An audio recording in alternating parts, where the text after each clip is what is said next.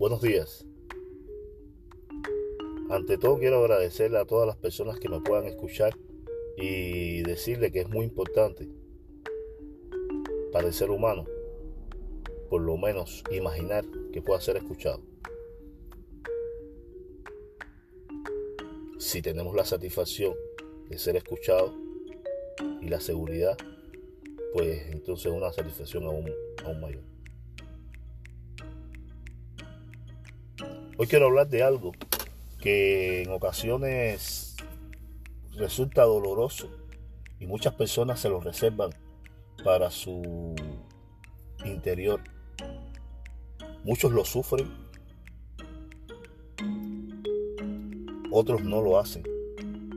O simplemente muchas personas no piensan en ello, tratan de ignorarlo. Y quiero hablar acerca de la separación. Pero no quiero hablar de cualquier separación. Quiero hablar específicamente de una separación la cual yo sufro y estoy convencido que muchas personas en el mundo también. Y es la separación entre un padre y un hijo. ¿Cuán dañina puede ser la separación entre un padre y un hijo? Yo pienso que va en varias direcciones. Tan dañino es para el padre como para el hijo. Algunas personas se atreven a, afirmar que la separación entre una madre y un hijo es superior a un padre y un hijo. Yo no estoy tan seguro de eso.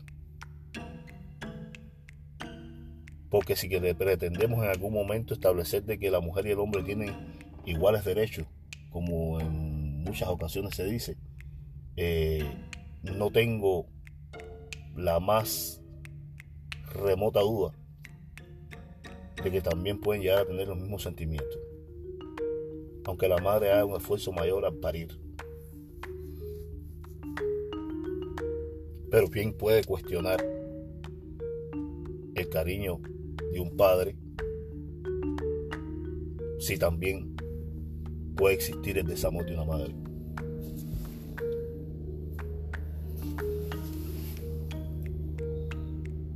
Tema bien difícil.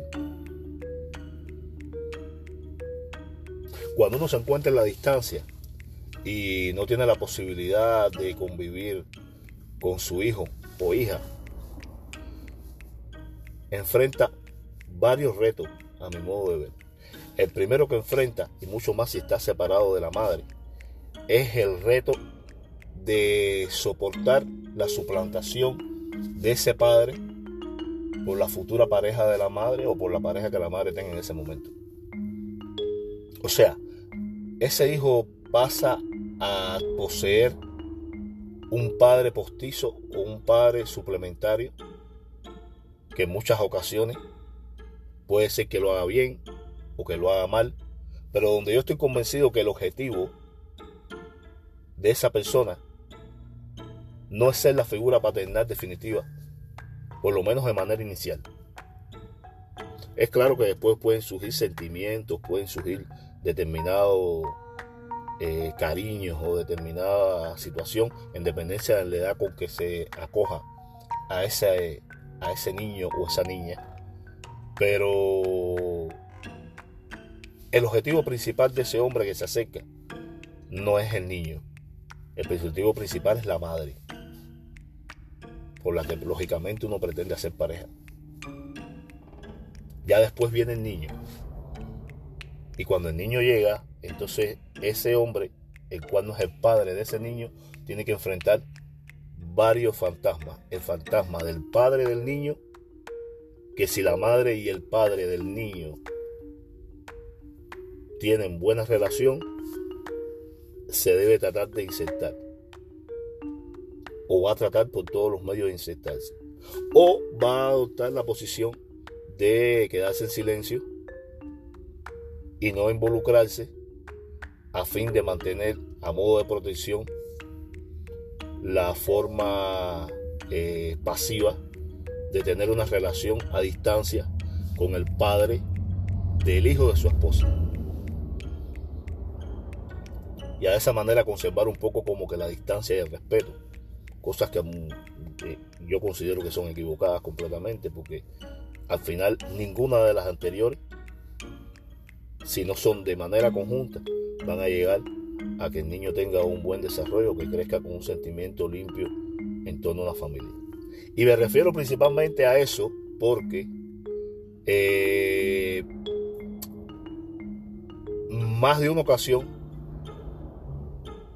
y yo creo que es mucho más frecuente, al separarse alguien, una pareja y tener un hijo en común y esa madre tener otra pareja y ese esposo tener otra pareja y la madre, lógicamente, como casi siempre sucede en la mayoría de las ocasiones, porque en otras no, convive con ese niño y si le agregas el elemento en que ese padre vive fuera del país, o sea que es una relación a mucha más distancia, no hay una frecuencia constante en cuanto a interacción y solamente se queda en el plano de la comunicación y también le agregas el elemento de ser en ocasiones limitada, monitoreada, esto puede ser totalmente dañino para el desarrollo del niño y al mismo tiempo puede ser perjudicial para la vida de ese padre.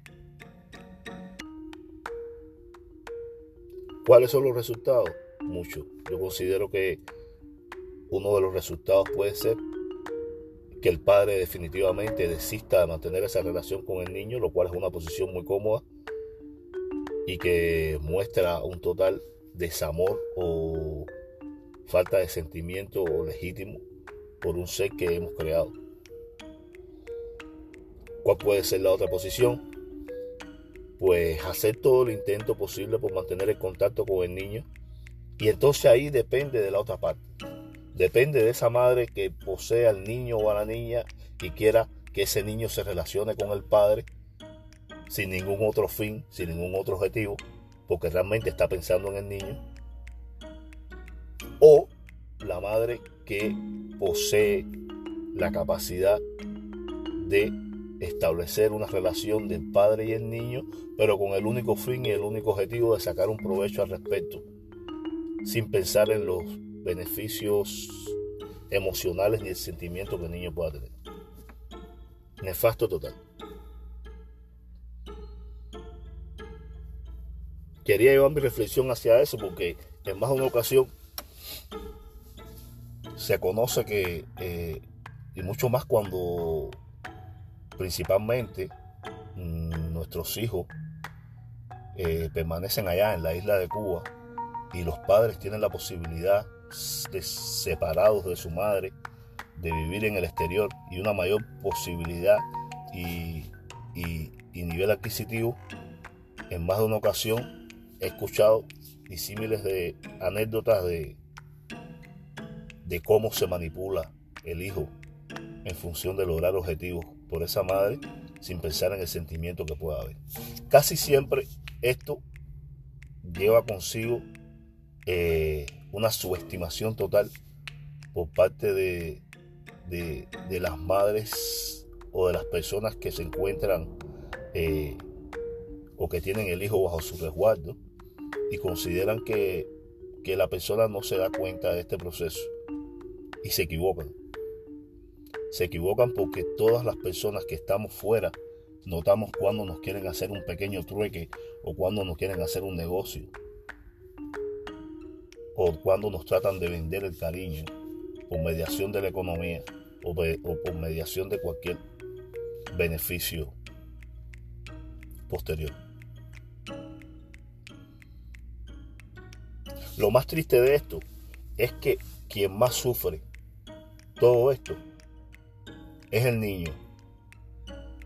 Porque mira, los adultos tenemos una personalidad ya creada y formada donde podemos tener la intención de hacer las cosas lo mejor posible, pero llega un momento y un punto en el cual ya desistimos y decidimos vivir con ese dolor, o por lo menos, si no lo asumimos, tratamos la manera de que pase por inadvertido. Experiencia tiempo se tiene para eso.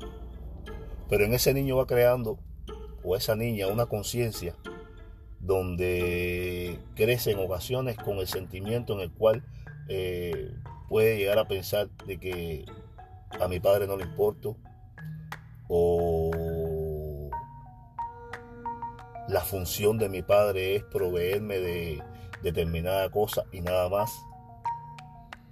Y al final el reflejo de lo que ese niño reciba durante su niñez y de la manera en que se le inculque es lo que ese niño o esa niña va a transmitir mañana de idéntica forma cuando tenga su familia.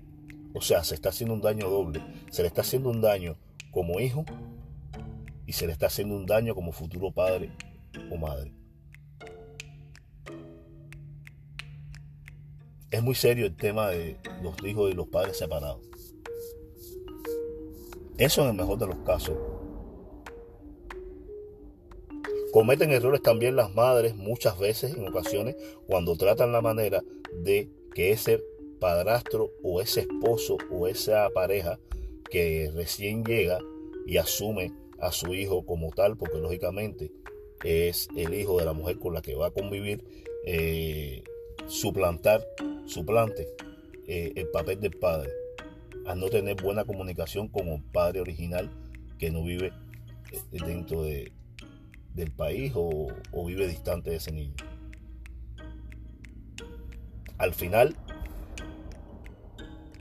pone al niño o a la niña en una encrucijada o lo pone al borde de un precipicio donde ese niño tiene que elegir entre fingir el trato que va a tener con su padre delante de ese futuro papá o de esa madre, o simplemente lo pone en total contradicción al emitir criterios negativos acerca de ese padre eh, con el ánimo o con el único fin de desalentar a ese niño y que ese niño tenga o niña tenga cambie su, cambie su opinión. O sea, se manipula la, la vida sentimental de un niño hacia su padre de origen natural. Evidentemente es una pelea en la que el padre se encuentra atado de manos y pies, porque evidentemente no tiene la custodia del niño y mucho más que está a distancia. O sea, elementos totalmente desfavorables, aun y cuando quiere establecer una perfecta comunicación con, con el menor. ¿Cuál es el objetivo principal de esta conversación? Pues llevar a la reflexión a todas esas madres que viven separadas eh, y que tienen hijos y que los enfrentan, los cuales en ninguno de los momentos se les niega su gallardía o su valor de tener la responsabilidad de la educación de ese niño. Y más bien, quizás el consejo de que hagan parte a los padres de la formación de ese niño o esa niña con el objetivo de que crezca, aunque los padres estén separados, en una completa armonía y pueda contar con cada uno de ellos dos, ya que los padres no se escogen. Si es padre o si es madre, porque simplemente Dios y la naturaleza dio la posibilidad de que pudieran traer un ser a este mundo y evidentemente, o sea, ese niño no tiene la elección de escogerlo. Se fue responsable, lo suficientemente responsable, al traer un niño a este mundo. Puede ser que no. Pero si ya llegó, me parece que todo esfuerzo que se haga en aras de que ese niño o esa niña crezca con la mayor orientación de los seres que le dieron la vida es poco.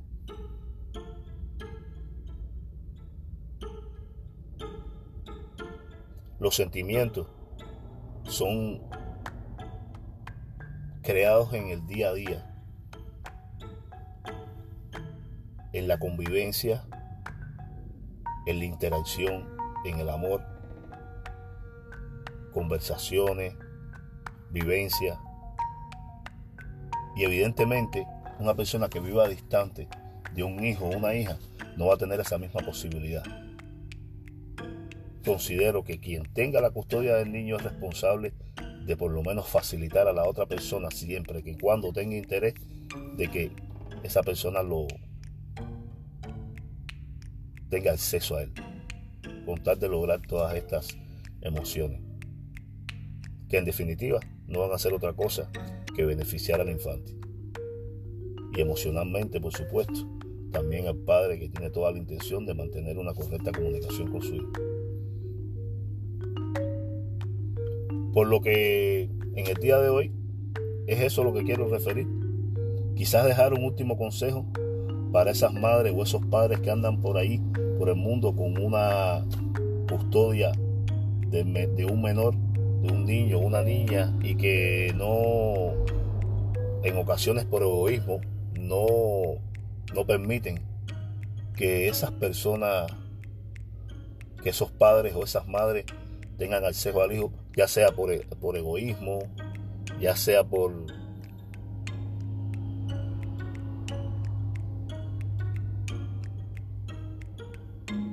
por dolor, por rencor.